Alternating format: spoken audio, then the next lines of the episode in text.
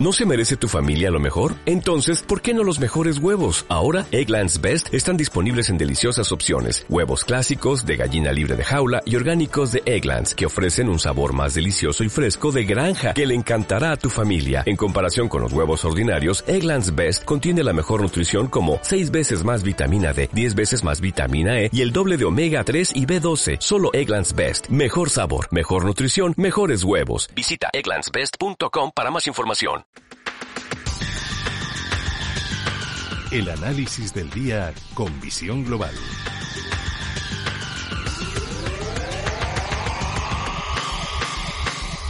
Y saludamos a Javier Martínez, socio director de Ursus 3 Capital, agencia de valores. Javier, muy buenas noches. ¿Qué tal? ¿Cómo estáis? Buenas noches. Bueno, ¿cómo despedimos la semana? Bueno, yo creo que esta semana sobre todo lo que ha habido es mucho mucho interés para ver qué es lo que terminaba por pasar en el mercado tecnológico en Estados Unidos muchos mm, no creen haber visto una burbuja y naturalmente no, no, no, pueden ver que esté o no pinchando. Pero bueno, lo cierto es que sí da la sensación de que la hay y sí da la sensación de que esta semana, pues de alguna manera, el pinchazo de la burbuja está continuando. Creo que ha sido una semana muy de observar el mercado Nasdaq por parte de, de, los, de los inversores. Y de producirse ese pinchazo o de los que opináis que es cierto que lo que estamos asistiendo es a una burbuja tecnológica, eh, ¿cuál puede ser la magnitud que alcance en la recogida de beneficios?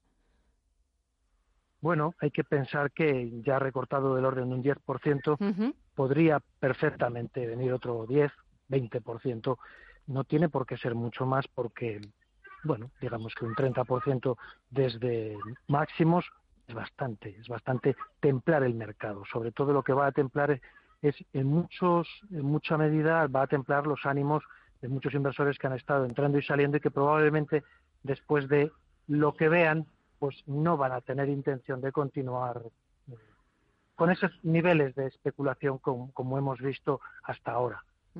¿Y en las bolsas europeas qué es lo que has visto estos días? Bueno, pues lo que se ve es que en Europa en general no hay esa sobrevaloración. Al revés, lo que hay es eh, docenas de compañías eh, que no están tocadas por la varita de esta burbuja, compañías inmobiliarias, compañías energéticas, compañías de cualquier sector, de infraestructuras, de materias primas, etcétera, etcétera. Y todas estas compañías eh, están muy baratas. Están cotizando acorde con una recesión económica monumental y como por lo tanto con, con un potencial de recuperación en el momento en el que tengamos una, reactivación de la economía y en el momento en el que tengamos una, una bueno una eh, reducción de la tensión por la pandemia.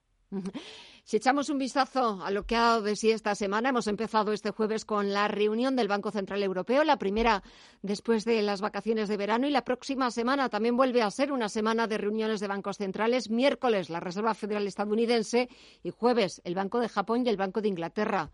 ¿Qué podemos esperar? Pues como son ellos los que han llevado la situación a este punto, no, no en la parte negativa, ellos no tienen la culpa ni de, la pandemia ni de la recesión, ellos tienen, bueno, la responsabilidad de que han llevado los tipos de interés y las inyecciones de liquidez y las compras de activos a estos niveles tan estratosféricos.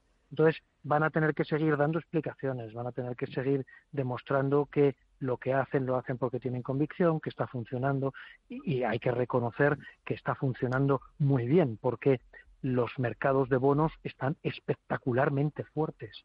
¿eh? En la última semana ha habido una mejoría muy sustancial en toda la gama de bonos y eso es muy, muy importante para la normalización y para la estabilización de los mercados de capitales. Luego hace falta que la pandemia pase y hace falta eh, que haya mm, bueno pues una sensación de suelo en lo que es el destrozo económico y que entonces los capitales privados pues pues vuelvan a, a la carga a comprar todo tipo de activos y a generar otra vez actividad económica y bueno pues y, dar por dar por pasado lo peor que, que, es lo que yo creo que ha pasado y el tema Nasdaq el tema eh, sobre valoraciones y euforias y burbujas pues es mm, bueno, una especie de anécdota en un momento totalmente increíble no quién iba a pensar que iba a haber una burbuja de este de esta magnitud en, en pleno de una en, plena mm, recesión económica mm, tan tan tan abultada, ¿no? Y el tema fusiones bancarias, ¿cómo va? Bueno, lo cierto, lo cierto es que si Caixa y, Bankia han hecho la fusión, pues es posible que hayan recibido bueno, pues muy buenas recomendaciones, muy buenos deseos por parte de los reguladores y eh, las cosas sabemos que en el sector financiero se mueven muy despacio. Digamos que esos directivos son muy, celosos de sus puestos y si, están dispuestos a, fusionarse y perder puestos es porque la cosa está, está bueno, pues neces necesidad de que ocurra. Por lo tanto, lo traslado al resto del sector financiero y me imagino que en el resto del sector financiero habrá las mismas recomendaciones, los mismos deseos, los mismos estímulos y mm, pues mm, probablemente incluso al haber movido ficha uno, pues haya otros que digan si no la muevo yo, me quedo en posición de desventaja, por lo tanto, sí es posible que haya más movimientos. Pero no tengo información de nombres y de líneas. No, perdona tú, gracias. No, no, no, eh, perdona por interrumpirte. No, que es que eh, eh, te estaba escuchando y claro, me, me, surgía también otra pregunta, no tiene nada que ver con el sector financiero, y era un poco los movimientos que estamos viendo estos días en los mercados de divisas, en el euro.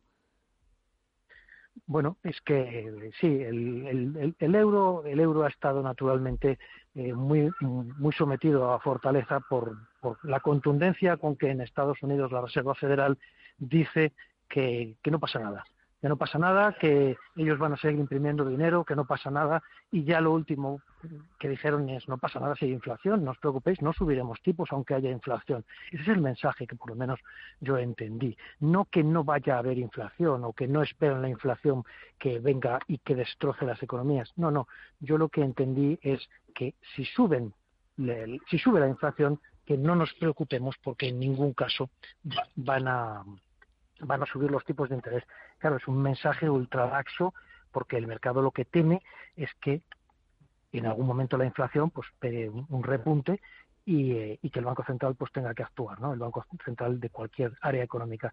Siendo la Reserva Federal el primero que dice que no va a actuar, pues yo creo que marca un mensaje de continuidad de tipos bajos y de imprimir dinero y por lo tanto mm, deja clara la sensación de, de dólar débil y probablemente un poquito más adelante volvamos a ver el dólar eh, tener brotes de, debilidad.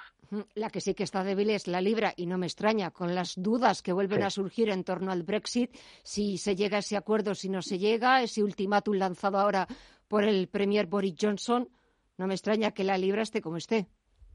Sí, la libra está arriba del todo eh, en un gráfico en el contra el euro y está en unos niveles de debilidad pues espectacular.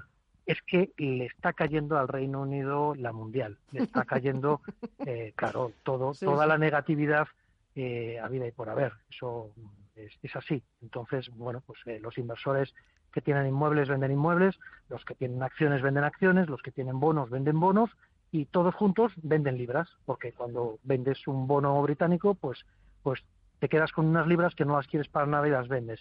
Entonces la debilidad en el mercado, pues es sustancial, claro, es, es, bien sustancial y la libra pues es una, una parte más de, de, un elemento débil. Yo confío mucho en el Reino Unido, yo creo que la economía del Reino Unido mm, terminará, terminará cogiendo el toro por los cuernos, nos mandará a paseo a los europeos y con su nivel de desajuste, pero y, y de turbulencias y de pérdida y de vértigo, que habrá vértigo sin duda, pero yo creo que terminarán terminarán retomando el crecimiento y el Reino Unido no está solo. El Reino Unido tiene un montón de aliados en el mundo y, los hará valer. Y uno de ellos es la Unión Europea, que tampoco vamos a convertirnos en enemigo ni nada parecido.